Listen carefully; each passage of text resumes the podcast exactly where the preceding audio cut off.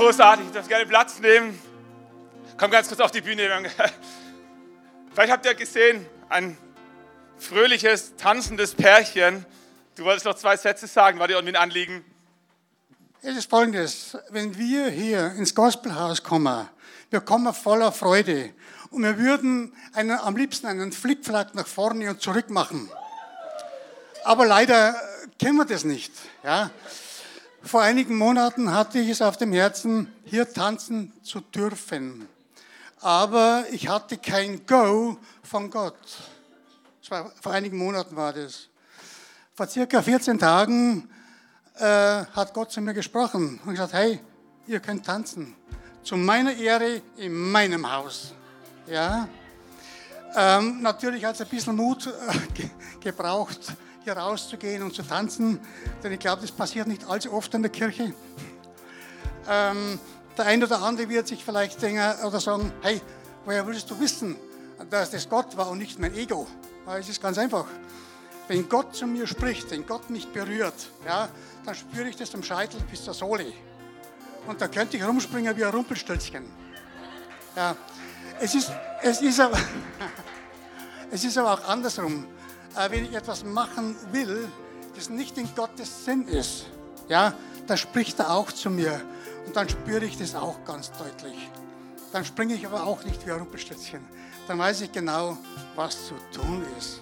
Und ich, ich sage nochmal ganz klar, weil wir sind jetzt ein, ein Dreivierteljahr in dieser Gemeinde, es ist gigantisch.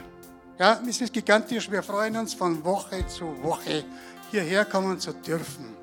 Die Leute sind der Wahnsinn. Ja. Die Pastoren übergöttlich. es ist eine pure Freude. Und ich bin einfach dankbar, dass äh, wir hier sein dürfen. Danke. Super. Schön, schön im Haus Gottes zu sein, schön im Haus Gottes fröhlich sein zu können, klatschen zu können, hüpfen zu können. Wir schauen mal, ob hier vorne die beste Tanzfläche ist oder ob wir noch eine bessere finden, dass auch niemand anderes sich abgelenkt fühlt oder sowas. Aber, es ist schön, ist schön, wenn wir uns über Gott freuen habe eine Predigt mitgebracht, die vielleicht so ein bisschen schwer im Magen liegt. Ich hätte gerne eine andere mitgebracht. So, aber manchmal hat man so, so einen Gedanken im, im Herzen und ich denke mir, okay, mal schauen, wo das hinführt. Ich, ich, hoffe, dass wir das äh, gut hinbekommen heute. Ich hoffe, dass es niemand zu schwer im Magen liegt und dass es am Ende auch eine gute Nachricht ist. Aber äh, lass mal so viel vielleicht vorneweg sagen. Ähm, selbst die beste Nachricht kann eine schlechte Nachricht sein, wenn sie zu spät kommt. Kann ihr das? Selbst die beste Nachricht kann eine schlechte Nachricht sein, wenn sie zu spät kommt. Ähm, vielleicht auch schon mal bei McDonalds gewesen und du isst dann so mit deiner Familie und äh, bei uns kommt da schon was zusammen, so 20 Chicken McNuggets, die essen wir nicht zusammen, die isst einer von unseren Kindern. Ähm, und dann Big Mac und hast du nicht gesehen und Pommes und diese ganzen Geschichten und du bestellst dann dein Menü, deine Menüs und du sitzt am Tisch, wie würde es sich anfühlen, wenn während dem Essen ein Freund von dir reinkommt und sagst, ey Jungs, wisst ihr schon, da gab es eine Rabattaktion. Da kennt ihr das, bei McDonald's immer diese Codes und so, da kannst du dann die doppelte Portion zum selben Preis so und ähm, wäre eine gute Nachricht, aber wenn du schon bestellt hast, ist irgendwie eine schlechte Nachricht, weil zu spät, zu spät so. Ähm, wenn, de, ähm, wenn ich euch heute sagen würde, dass es gestern beim Mediamarkt eine Rabattaktion gab, 75% auf alles, was nicht stimmt, wäre es eine gute Nachricht, und trotzdem eine schlechte, weil es zu spät ist. Heute ist schon Sonntag und gestern war die Rabattaktion. Kennst du vielleicht auch? Äh, so, du, du kaufst dir einen Fernseher oder die Waschmaschine, du fährst nach Hause, du installierst alles und denkst dir, top, um nächste Woche die Zeitung aufzuschlagen und festzustellen, dieselbe Maschine gibt es 200 Euro günstiger, Rabattaktion. Gute Nachricht, falscher Zeitpunkt wie es mir immer wieder geht, wenn du irgendwo, du sitzt da und du denkst dir, Hauptgang ist lecker, Portion Spätzle und Fleisch nicht auch dazu, bisschen Salat, erstes Gang, zweiter Gang, dritter Gang und irgendwann kommt die gute Nachricht, es gibt noch Nachtisch. Leider zu spät für dich, weil du hast schon drei Teller voll gemacht und da geht nichts mehr. Gute Nachricht kann eine schlechte Nachricht sein, wenn sie dich zu spät erreicht hoffe, dass es niemand so ging, aber wenn du irgendwann mal den Schwarm aus deiner Jugend triffst und feststellst, die war tatsächlich in mich verliebt. Ich wusste es nicht. Und sie wusste auch nichts von deinen Gefühlen und das Leben ist weitergegangen. Und jetzt ist zu spät. Gute Nachricht. Sie wollte was von dir zum falschen Zeitpunkt. Kann eine schlechte Nachricht sein. Es gibt auch schlechte Nachrichten, die gute Nachrichten werden können, wenn sie rechtzeitig auftauchen. Wenn meine Frau mir schreibt, sagt Schatz, Blitzer auf der Umgehungsstraße nach Wallerstein. Das ist grundsätzlich eine schlechte Nachricht. Blitzer sind nie gut. Aber wenn ich es rechtzeitig lese, bevor ich nach Hause fahre, kann es eine gute Nachricht werden. Kann mein Leben erleichtern, kann uns viel Geld sparen und mir eine Woche oder vier Wochen laufen. So, eine schlechte Nachricht zum richtigen Zeitpunkt kann eine gute Nachricht werden. Und die Predigt, die ich heute mitgebracht habe, ist vielleicht, nee, nicht vielleicht, ist eine schlechte Nachricht. Aber ich hoffe, dass der Zeitpunkt noch rechtzeitig ist, sodass es für dich und für mich eine gute Nachricht werden kann, okay? Die simple Botschaft von heute ist eigentlich die, dass die Hölle real ist. Das ist keine gute Nachricht. Es gibt eine Hölle. Der Ort existiert. Ist eine reale Option. Es ist nicht nur eine Ideologie. Die Bibel spricht sehr klar davon. Es ist keine gute Nachricht.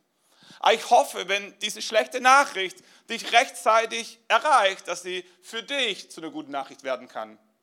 Okay? Wenn wir die Bibel reinschauen, entdecken wir, dass Jesus sehr unmissverständlich von der Hölle spricht. Das ist nicht sein Hauptthema, ist auch nicht unser Hauptthema hier im Gospelhaus für all diejenigen, die jetzt einfach zufällig heute gekommen sind. Großartig, herzlich willkommen, wir freuen uns sehr. Äh, und wir haben auch noch viel mehr gute Nachrichten aus dem Wort Gottes. Ähm, heute mal eine schlechte Botschaft, hoffentlich zum richtigen Zeitpunkt sodass es für dich zur guten Nachricht werden kann. So, aber Jesus spricht nicht überwiegend von der Hölle, aber er spricht durchaus von der Hölle. Jesus spricht in der Bergpredigt dreimal von der Hölle. Ähm, er sagt, wenn jemand seinem Bruder zürnt, dass er dem Gericht verfallen sein wird. Wer aber seinem Bruder sagt, du Raka, oder ein hebräischer Ausdruck, dem Hohen Rat verfallen sein wird. Wer aber sagt, du nah, der Hölle des Feuers verfallen sein wird. Bergpredigt ist eigentlich die bekannteste Predigt von Jesus, soll auch anscheinend die beste Predigt sein, die jemals gehalten wurde, mit vielen Gleichnissen, mit vielen Bildern, mit den Seligpreisungen und, und, und. Aber in dieser Bergpredigt macht Jesus sehr deutlich, dass es auch eine Hölle gibt. Jesus geht sogar so weit, dass er sagt, wenn dich dein rechtes Auge zur Sünde verführt, so reiß es aus und wirf es von dir. Das ist eine Hyperbel, also eine sprachliche Übertreibung. Das ist nicht wörtlich gemeint, aber ich glaube, wir verstehen die Botschaft. Jesus sagt, wenn dich dein rechtes Auge zur Sünde verführt, so reiß es aus, wirf es von dir, denn es ist besser, dass eines deiner Glieder umkommt und nicht dein ganzer Leib in die Hölle geworfen wird. Jesus macht dasselbe Spiel nochmal mit der rechten Hand. Wenn dich deine rechte Hand zur Sünde verführt, so hau sie ab, wirf sie von dir, denn es ist dir besser, dass eines deiner Glieder umkommt und nicht dein ganzer Leib in die Hölle geworfen wird.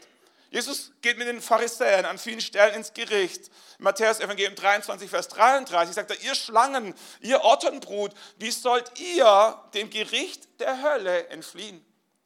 Denkt man, naja, die Pharisäer und die Heuchler und die, die, so, vielleicht für die, aber Jesus spricht auch mit der Volksmenge sehr deutlich. Unterdessen, lesen wir im Lukas-Evangelium, hatten sich die Leute zu Tausenden versammelt, sodass sie einander fast niedertraten. Also nicht irgendwie so eine kleine Gruppe, nicht irgendwie so, so ein Kurs für Fortgeschrittene, sondern, sondern zur Volksmenge. Und Jesus sagt, ich will euch aber zeigen, wen ihr fürchten sollt. Und Furcht hatten die Menschen in damaliger Zeit vor ganz vielem vor einer Hungersnot, vor Feuer, vor Plünderern, vor den Zöllnern, vom römischen Reich. So Furcht war, war allgegenwärtig. Jesus sagt, der Einzige, den ihr wirklich fürchten solltet, ist den, der nach dem Tod Macht hat, in die Hölle zu werfen. Ja, sage ich euch, diesen fürchtet.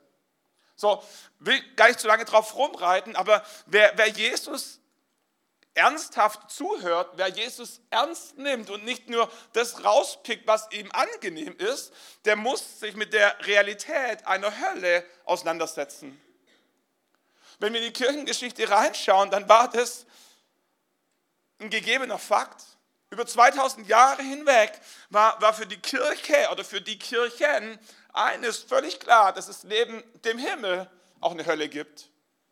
Wir, wir leben heute manchmal in so einem Wohlfühl-Evangelium, wo wir, wo wir meinen, die, die harten, unangenehmen Wahrheiten besser nicht mehr predigen zu sollen, weil es Menschen abstößt, weil Menschen das nicht hören wollen. Und dann reden wir über soziale Gerechtigkeit und über Weltfrieden und über äh, viele gute Themen. Aber die Kirchengeschichte macht eines deutlich, dass die Hölle genauso Teil des Evangeliums ist wie der Himmel. Wer schon mal in einem, in einem Museum war, oder vielleicht eher besser in einer Kunstgalerie, alte Pinakothek in München, wer da mal durchläuft, der wird feststellen, dass es Epochen gab, wo, wo Bilder von Himmel und Hölle, Bilder vom jüngsten Gericht ganz normal waren. Ruben, ein sehr bekannter Künstler, ähm, hat ein Bild gemalt, der Höllensturz der Verdammten, sehr überschrieben, so 16. bis 17. Jahrhundert, hält in, äh, hängt in München in der alten Pinakothek. Ich habe ein Bild irgendwo mitgebracht, ähm, rechts, man sieht von ferne wahrscheinlich nicht viel, ähm, aber was man sieht, ist einfach Menschen, die in den Feuer stürzen. In einer Dimension gemalt von gut zwei Metern breit und über drei Meter hoch. Und du stehst vor und du merkst, das hat durchaus Wucht. Wer schon mal in der Sixtinischen Kapelle war in, in Rom, ähm, Michelangelo war dort zugange der wird ein Bild entdecken, 200 Quadratmeter groß. 10 Meter mal 20 Meter, so groß wie unser Gottesdienstraum, 200 Quadratmeter, bemalt von Michelangelo mit dem jüngsten Gericht. Ganz viele Menschen, die unten auf der Erde sind, ist dann wie so ein Kreislauf, die auf der Erde sind, die sterben, die vor Gott stehen und dann gehen Himmel oder gehen Hölle weiter marschieren. Die Hölle war ein Motiv das in der Kirchengeschichte durchaus präsent war. Heute scheuen wir uns so ein bisschen davor, weil es so unangenehm ist, weil es ist nicht das, was wir hören wollen. Wir haben schon genügend schlechte andere Nachrichten, aber geh mal den einen Gedanken mit. Schlechte Nachrichten können zur guten Nachricht werden, wenn wir sie rechtzeitig hören. Die Bibel, die Kirchengeschichte macht sehr klar, dass neben dem Himmel auch eine Hölle existiert, äh, davon ausgehen, dass das Leben mit diesem irdischen Tod nicht final zu Ende ist, sondern unsere Seele ewig weiterlebt. Ich sage mal, das kann man glauben, das muss man nicht glauben, aber wenn man glaubt, dass mit dem Tod alles aus ist, muss man sich die Frage stellen, welchen Sinn unser Leben dann hat. Banales Beispiel, wenn, wenn es kein Leben nach der Schule gibt, macht Schule keinen Sinn. Macht auch sonst nicht alles Sinn. So, aber aber wenn es nach der Schule weitergeht, hat Schule einen Sinn, nämlich dich auf das Leben nach der Schule vorzubereiten. Ein bisschen Dreisatz, ein bisschen Rechtschreibung, ein bisschen Englisch, ein bisschen Biologie, ein bisschen Geschichte, so mag dir helfen, in dem Leben nach der Schule gut zurechtzukommen. Und wie du in der Schule performst, macht durchaus oder kann durchaus einen Unterschied machen auf das Leben nach der Schule. Wenn es aber nach der Schule vorbei ist, wenn wir mit der Zeugnisübergabe einfach sterben, spielt es keine Rolle, welche Note du im Mathe-Abitur hast. Spielt es doch nicht mal eine Rolle, ob du bestehst oder nicht. Spielt es auch keine Rolle, ob du zur Schule kommst oder zu Hause bleibst. Wenn nach der Schule alles aus ist, ist Schule sinnlos. Und wenn mit diesem irdischen Leben alles vorbei ist, macht dieses irdische Leben keinen Sinn. Wenn du mit Menschen sprichst, die nicht an ein Leben nach dem Tod glauben, dann wirst du genau das feststellen, dass sie in ihrem Leben umherirren und nach Sinn suchen. Und natürlich reden wir uns dann ein, dass der Sinn darin besteht, reich zu werden, glücklich zu werden, viel Sex zu haben, Urlaub zu machen, ein Campingmobil zu besitzen, was immer du dann für dich, irgendeine Antwort musst du ja finden und Menschen finden Antworten. Oder einfach nur sich zu unterhalten, Spaß zu haben und den Tag reinzuleben. Und trotzdem merken wir, dass all diese Antworten am Ende limitiert sind, am Ende doch nicht alles beantworten. Wenn wir aber davon ausgehen, dass mit dem Tod eben nicht alles aus ist, sondern ein Leben nach dem Tod kommt, dann ist es gut, dass es nicht nur den Himmel gibt, sondern auch die Hölle. Wenn es keine Hölle gäbe und einfach nur alle am Ende bei Gott im Himmel landen, wäre das irgendwie nett, aber irgendwie auch ungerecht. Ich weiß nicht, ob dir so ein paar Menschen einfallen, wo du denkst, wenn der da oben neben mir sitzt, vielleicht ganz schön ungerecht. So wie der mit mir umgeht, so wie die mich verlassen hat, so wie der über mich spricht, das, was der getan hat, wenn der da oben neben mir einzieht, dann verstehe ich die Welt nicht mehr. So, es wäre irgendwie nett zu glauben, dass am Ende doch irgendwie alle bei Gott sind und wir uns alle lieb haben. Aber irgendwie wäre es auch ungerecht. Wäre nicht nur ungerecht für dich, wo du denkst, was macht er hier, was macht sie hier, wäre auch ungerecht für den, der dort oben ist, aber gar nicht da sein will. Wäre wär, wär irgendwie nett, aber wäre wär ungerecht, jemanden zu zwingen, im Himmel zu sein, der eigentlich sein Leben lang nie mit Gott was zu tun haben wollte. Es ist wie ein goldener Käfig. Goldener Käfig ist etwas, das von außen betrachtet eigentlich extrem schön ist, aber von innen betrachtet doch ein Gefängnis. Ein goldener Käfig ist etwas, wo du drin bist, ohne dass du dort sein willst und ohne dass du rausgehen kannst. Mag schön sein von außen, aber am Ende ist doch ein Käfig ein Gefängnis. Und wenn alle Menschen am Ende einfach bei Gott im Himmel landen müssten, weil es keine Hölle gäbe, wäre es irgendwie nett, aber irgendwie auch ungerecht. Der Respekt vor deinem freien Willen erfordert geradezu die Existenz einer Hölle. Wenn es keine Hölle gäbe, würde Gott dir eigentlich den freien Willen rauben oder deinen freien Willen nicht respektieren, was auch nicht gerecht wäre. So, die Bibel macht deutlich, Jesus macht deutlich, dass die Hölle durchaus real ist, vielleicht sogar realer, wie es uns lieb ist. Und die Kirchengeschichte hatte 2000 Jahre lang, sag ich mal, keine Mühe damit, dass die Hölle real ist. Erst heute fangen wir irgendwie so ein bisschen an, die Hölle zu negieren, weil sie irgendwie nicht in unser Wohlfühlevangelium reinpasst. Ob es das deswegen richtiger macht, ist eine ganz andere Frage. Auch bei vielen anderen Themen, ethischen Themen und so weiter. Ähm, ich sage nicht, dass die Kirchengeschichte immer recht hat, aber ich denke schon, dass es wertvoll ist, darüber nachzudenken, wie die Menschen vor uns die Bibel gelesen und verstanden haben. Und wenn wir nach 2000 Jahren zu einer Erkenntnis kommen, wo noch nie einer zuvor draufgekommen ist, sollten wir uns schon fragen, ob wir recht haben oder vielleicht die davor auch nicht ganz doof waren. So, äh, anderes Thema. Also die Hölle ist real. Die Frage ist, wie sieht denn die Hölle aus? Wie muss man sich die Hölle vorstellen? Und äh, wenn man in die Bibel reinschaut, bekommen wir so ein paar Anhaltspunkte, aber so alles ganz genau, wie wir es vielleicht gerne hätten, wird uns doch nicht beantwortet. Habe im Internet mal recherchiert, äh, was der Unterschied zwischen Himmel und Hölle. Da heißt unter anderem, der Himmel oder im Himmel öffnet ein Engländer die Tür. Der Franzose kocht, der Italiener sorgt für Unterhaltung, der Deutsche organisiert alles. Das ist der Himmel. Das ist der Himmel. Wenn wir Deutschen alles organisieren, der Italiener mit seiner Lebensfreude für Unterhaltung sorgt, der Franzose kocht und der Engländer mit seiner Vornehmlichkeit die Türe öffnet.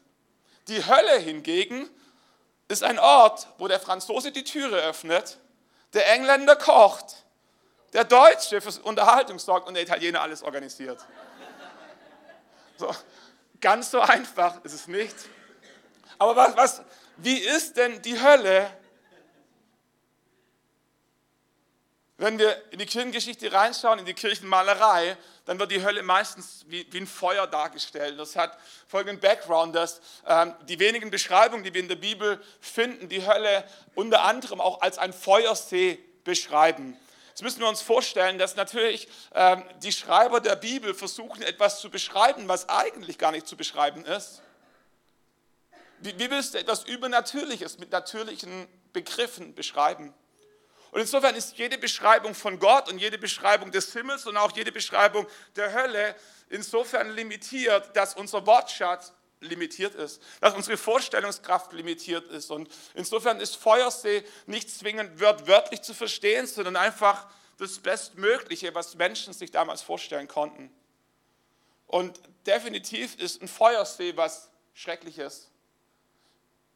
Die Vorstellung, im Ozean zu ertrinken und zu sinken und zu sinken und zu sinken, es wird immer dunkler, ist auch schrecklich. Die Vorstellung, alles zu haben, was du dir jemals erträumst und erwünschst, aber dich ungeliebt und einsam zu fühlen, ist auch schrecklich.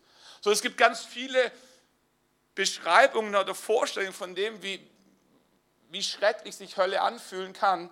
Ähm, so, was die Bibel deutlich macht, ist, dass die Bibel ein Ort voller Gerechtigkeit sein wird. Kommt uns vielleicht befremdlich vor, weil wir denken, es ist doch ein, ein qualvoller Ort, ein schrecklicher Ort, aber die Bibel macht deutlich, die Hölle ist ein Ort voller Gerechtigkeit und gleichzeitig ohne Gnade. Und das ist das, was die Hölle so schrecklich macht, weil die Gnade fehlt. Gerechtigkeit ohne Gnade ist kein schöner Ort.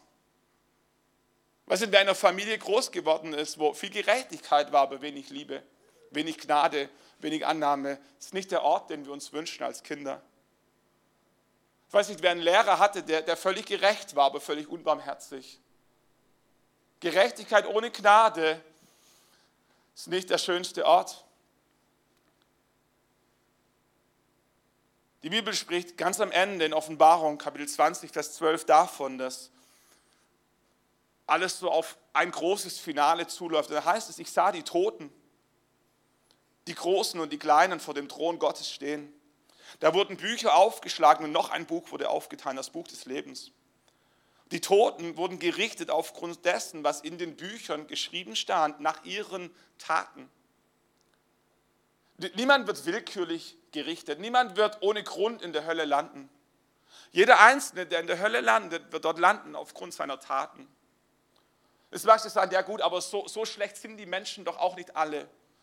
Der Punkt ist, es geht nicht um die Durchschnittstaten, sondern um die Einzeltaten.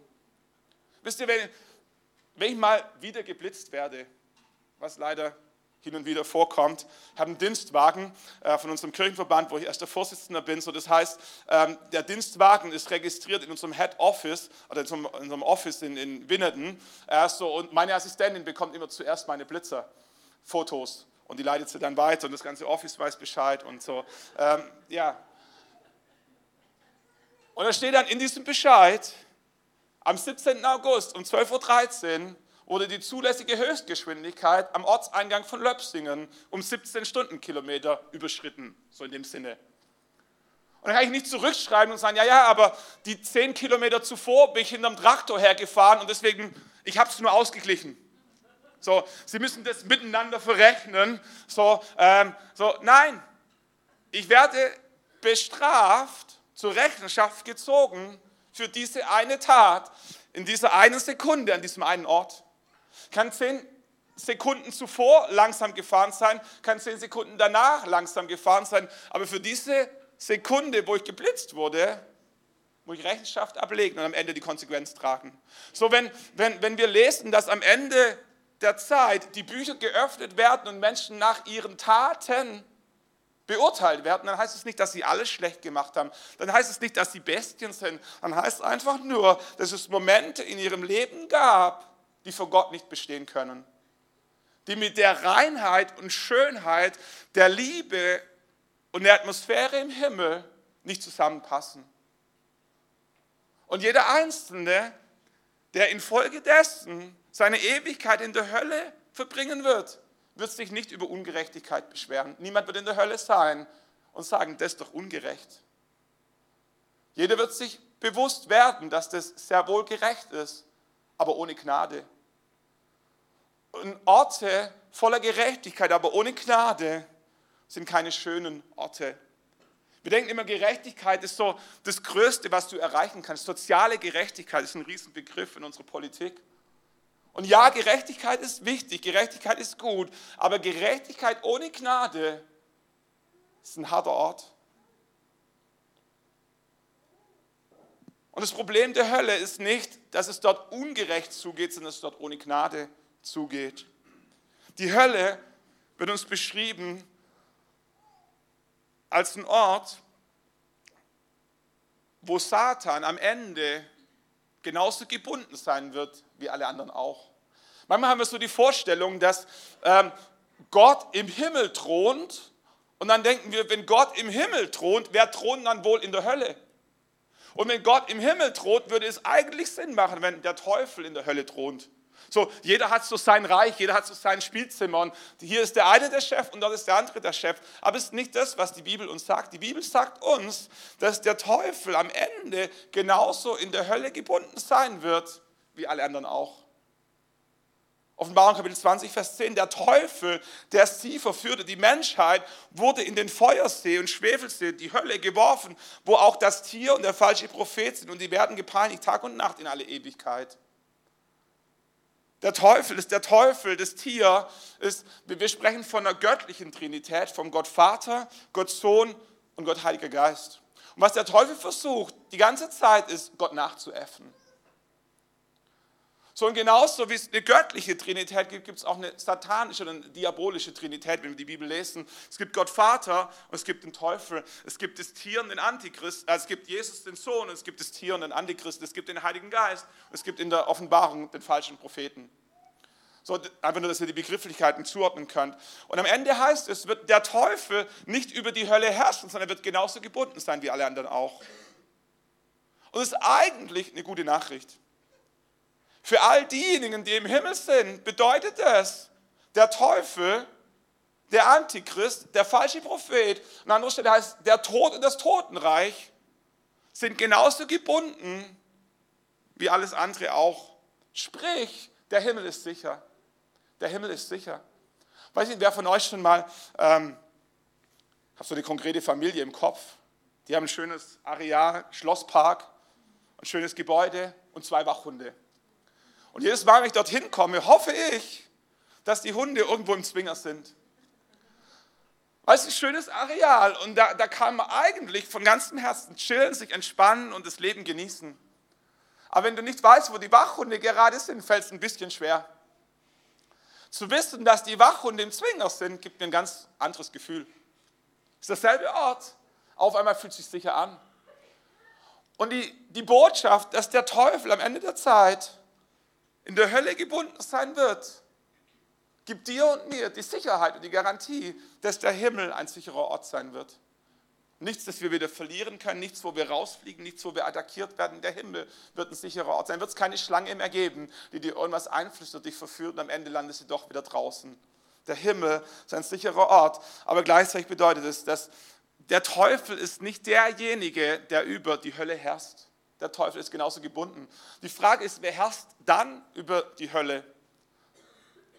Wenn du mich fragst, ich glaube, dass in der Hölle niemand herrscht, sondern Anarchie herrscht, sprich jeder und gleichzeitig niemand. Anarchie bedeutet, jeder macht, was er möchte.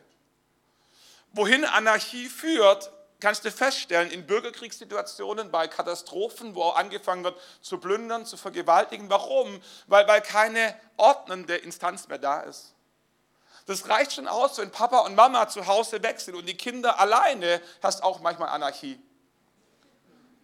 Der große Bruder würde gerne für Ordnung sorgen, aber der kleine Bruder, er, kann, er kennt den großen Bruder nicht als Chef an und am Ende herrscht Anarchie und jeder macht, was er will. Im besten Fall gehen sie sich auseinander. So, wenn Menschen sich selber überlassen sind, ist es die Hölle.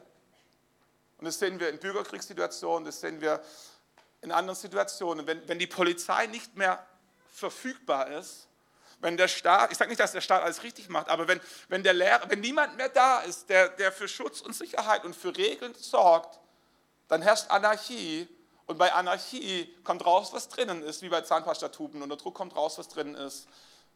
Wenn Menschen unter Druck geraten, kommt raus, was drinnen ist. Und da ist nicht nur Gutes drin. Ähm, und insofern ist die Hölle nicht der Ort, wo, wo der Teufel regiert, sondern meiner Meinung nach ein Ort der Anarchie. Der Teufel ist gebunden, aber Gott ist auch nicht da, weil Gott im Himmel ist und Licht und Finsternis nichts miteinander zu tun haben können. Wenn Gott in der Hölle wäre, wäre es nicht mehr die Hölle, weil dann wäre Gott ja da, die Liebe.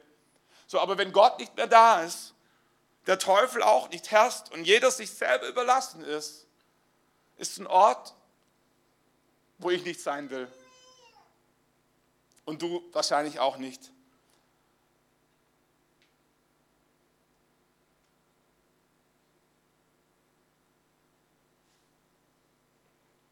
Die Bibel beschreibt die Hölle an manchen Stellen wie ein Feuersee und an anderen Stellen spricht Jesus oder die Schreiber der Bibel von ewiger Verdammnis, die ewige Verdammnis. Auch so ein bisschen philosophischer Begriff. Aber was deutlich wird, ist, die Hölle ist kein Übergangsort, sondern ein finaler Ort. Wir haben vielleicht schon gehört von der Lehre vom Fegefeuer. Und irgendwie ist die Lehre vom Fegefeuer schrecklich, die Vorstellung, wir müssen durch, durch ein Feuer hindurch gehen und je nachdem, wie viel Schuld wir auf uns geladen haben, wie unser Leben aussieht, kann es relativ lange dauern. Aber am Ende besteht die Hoffnung, dass wir doch irgendwie beim Gott im Himmel landen. Irgendwie ist eine schöne Vorstellung und ist eine schreckliche Vorstellung, aber es ist keine biblische Vorstellung. An keiner Stelle in der Bibel lesen wir von einem Fegefeuer. Die Lehre vom Fegefeuer, so wie ich sie verstanden habe, basiert auf dem Paulusbrief an die Korinther, 1. Korinther Kapitel 3, Vers 12, wo Paulus von einem Feuer spricht. Da heißt es, ob nun einer mit Gold, Silber, Edelstein, Holz, Heu oder Stroh auf dem Fundament weiterbaut, eines jeden Werk wird offenbart werden. Denn der Tag des Gerichts wird es ans Licht bringen, weil er sich im Feuer offenbart. Wie eines jeden Werk beschaffen ist, das Feuer wird es prüfen. Hat das Feuer, das einer aufgebaut hat, Bestand, so wird er Lohn empfangen. Verbrennt sein Werk, so wird er Schaden erleiden. Er selbst, aber jetzt kommt es, wird gerettet werden, freilich, wie durch Feuer hindurch. Das ist diese Vorstellung vom Fegefeuer. Am Ende der Zeit werden wir durchs Feuer geläutert werden, aber am Ende werden wir durchs Feuer hindurch gerettet werden. Aber wenn wir genauer hinschauen, leitet Paulus diesen Abschnitt folgendermaßen ein, Vers 9. Denn wir sind Gottes Mitarbeiter. Also Gott, Paulus spricht zu, zu, Christen, zu Menschen, die Kinder Gottes sind, äh, ihm nachfolgen. Gottes Ackerfeld und Gottes Bau seid ihr. Gemäß der Gnade Gottes, die mir gegeben wurde, habe ich als kundiger Baumeister das Fundament gelegt, ein anderer baut darauf weiter. Jeder aber sehe zu, wie er darauf weiterbaut, denn ein anderes Fundament kann niemand legen als das, welches gelegt ist, Jesus Christus. Paulus spricht zu Menschen, die ihr ganzes Leben auf ein Fundament gebaut haben, das Jesus Christus ist. Jesus spricht zu Menschen, deren Fundament Jesus Christus ist, als ihr Herr, als ihr Erlöser, zu Kindern Gottes. Und Paulus sagt, ein jeder baut sein sag ich mal, Lebenshaus auf dieses Fundament und jeder baut anders. Und am Ende der Zeit, wenn wir im Himmel erscheinen, sag ich mal, wird unser Leben durchs Feuer gehen. Und die Frage ist, was bleibt wirklich übrig, was Ewigkeitswert besitzt? Und Paulus sagt, in diesem Moment werden wir feststellen, dass nicht alles, was wir in unserem Leben gebaut haben, Ewigkeitswert hat.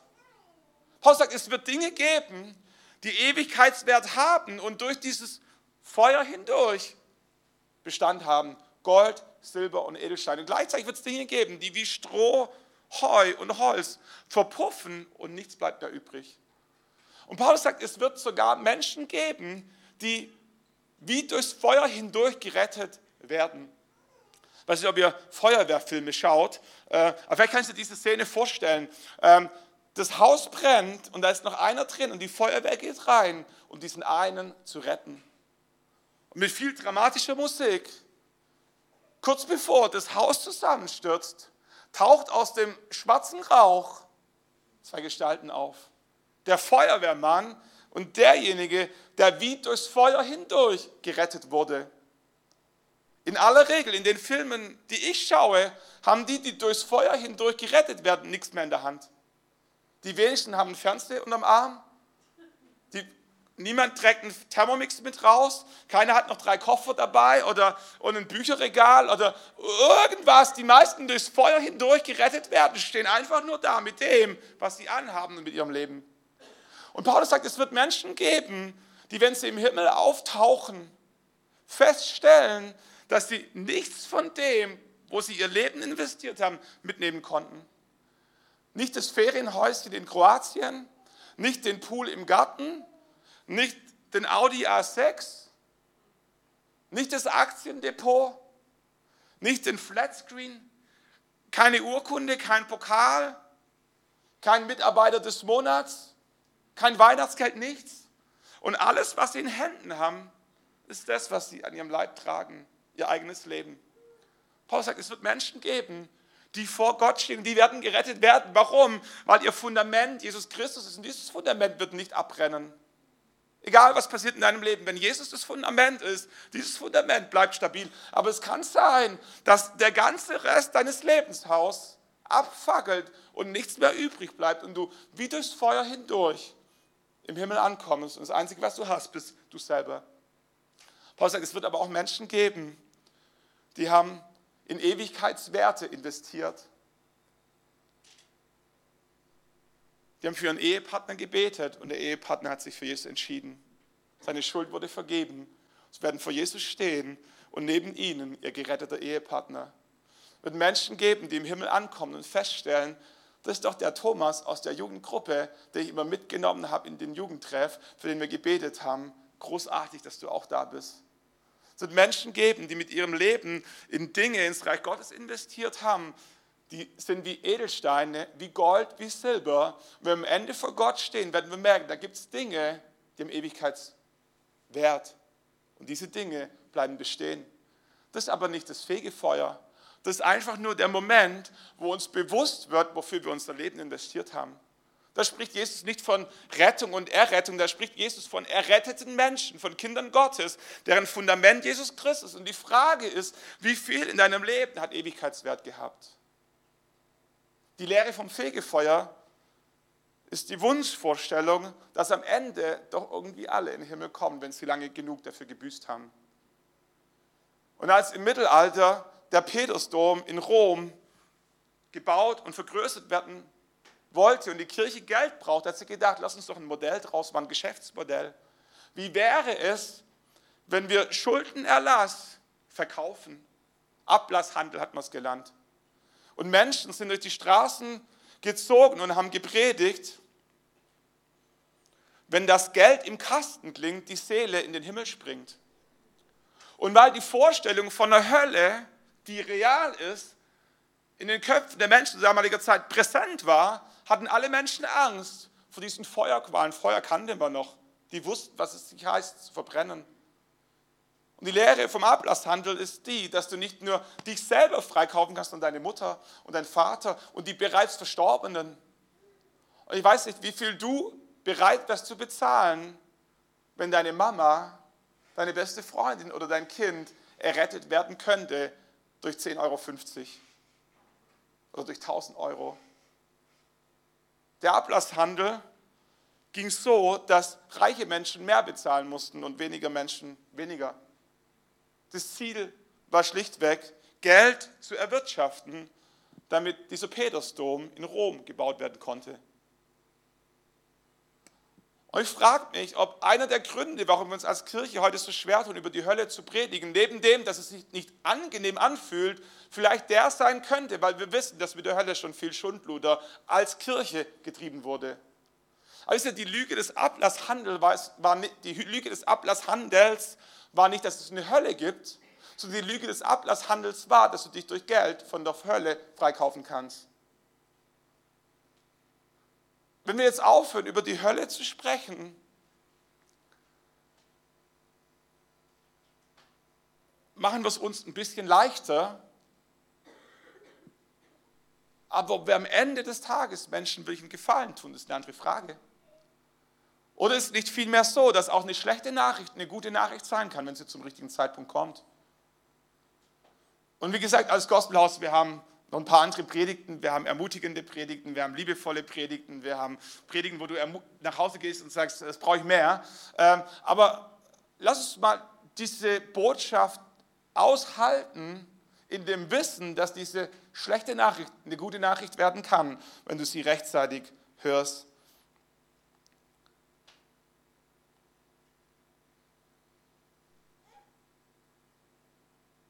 Was wir verstehen müssen, ist, dass die Hölle nie Gottes Plan A war.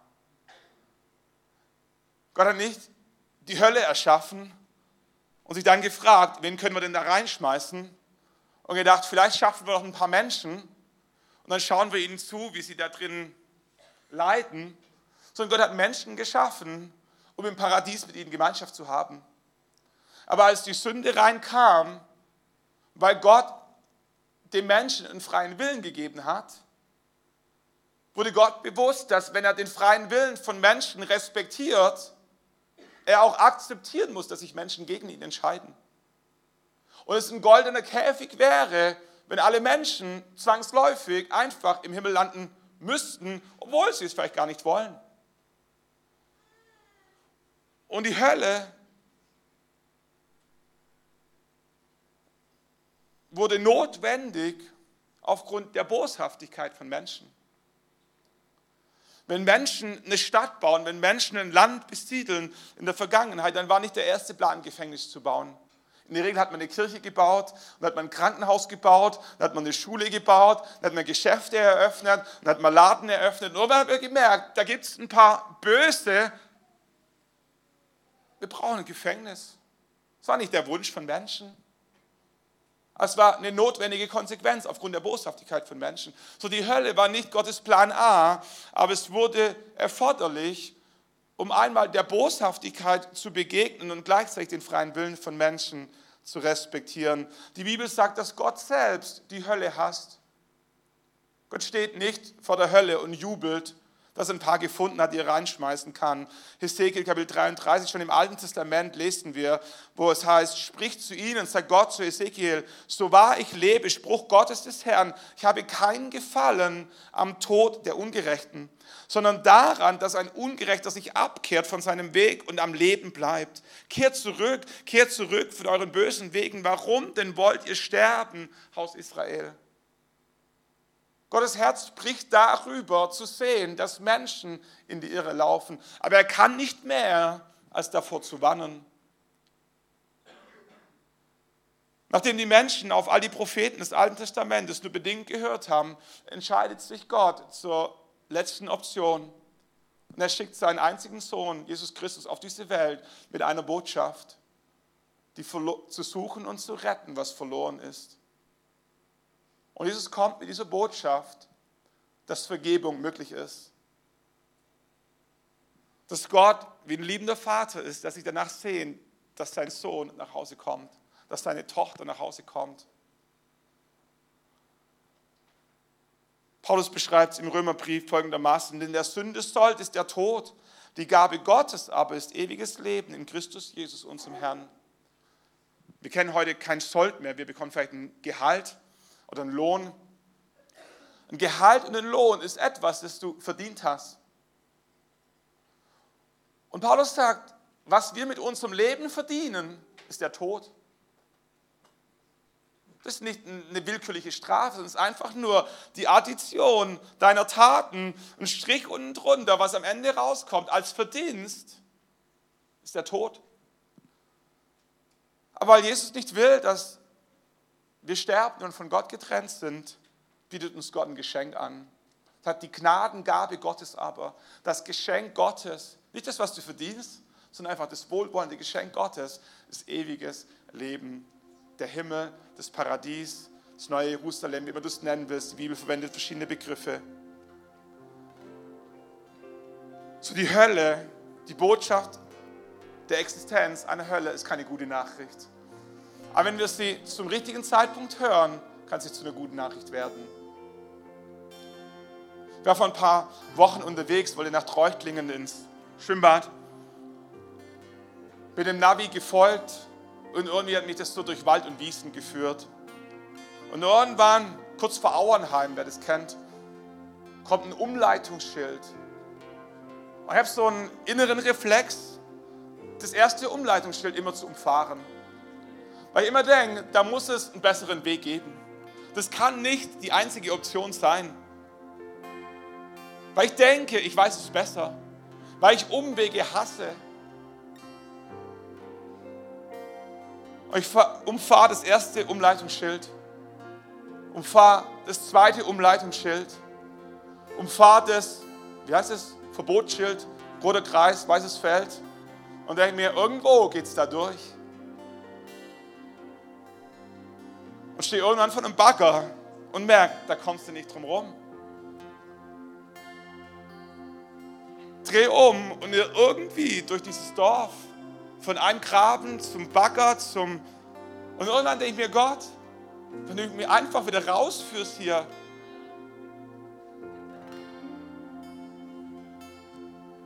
Wisst ihr, am Ende des Tages ist es deine und meine Entscheidung, wie wir mit diesem Zeichen umgehen, wie wir mit dieser Botschaft umgehen. Niemand zwingt dich, niemand zwingt dich, dein Leben zu ändern.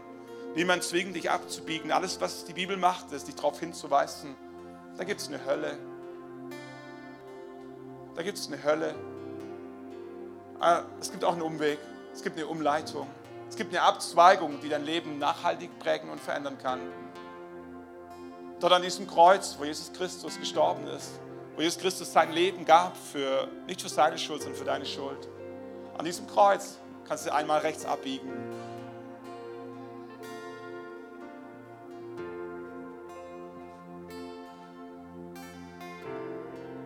Nichts ist nerviger, wie wenn du ein Navi hast, das den Stau nicht kennt. Und du fährst da rein und denkst dir, wofür habe ich dich? Nichts ist schlechter als eine Kirche, die dich nicht vor der Hölle warnt.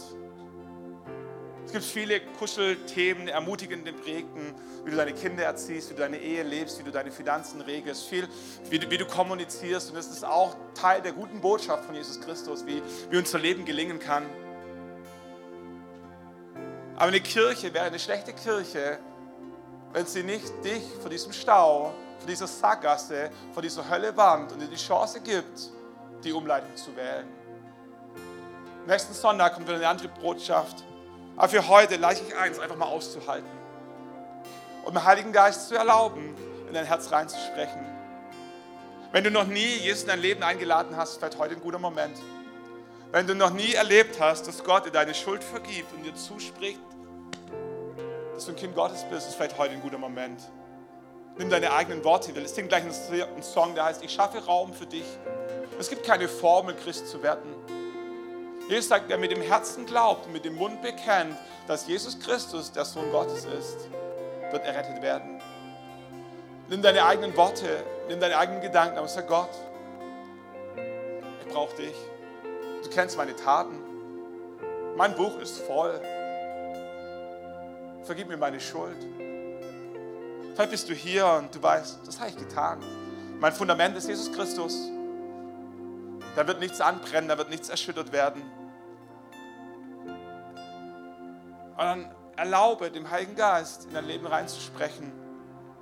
Dahingehend, dass wenn die Hölle wirklich existiert, was in deinem Leben würdest du ändern? Wenn die Hölle Realität ist, was in deinem Leben würdest du verändern? Welche Prioritäten würdest du setzen? Würdest du mit deinen Kindern umgehen? Mit welchen Menschen würdest du mehr oder weniger Zeit verbringen wollen? Wie würdest du mit deinem Geld umgehen? Was würdest du mit deiner Zeit machen? Was wäre, wenn die Hölle wirklich existiert? Lade ich ein, nochmal aufzustehen, einen Song zu singen mit uns. Ich schaffe Raum für dich.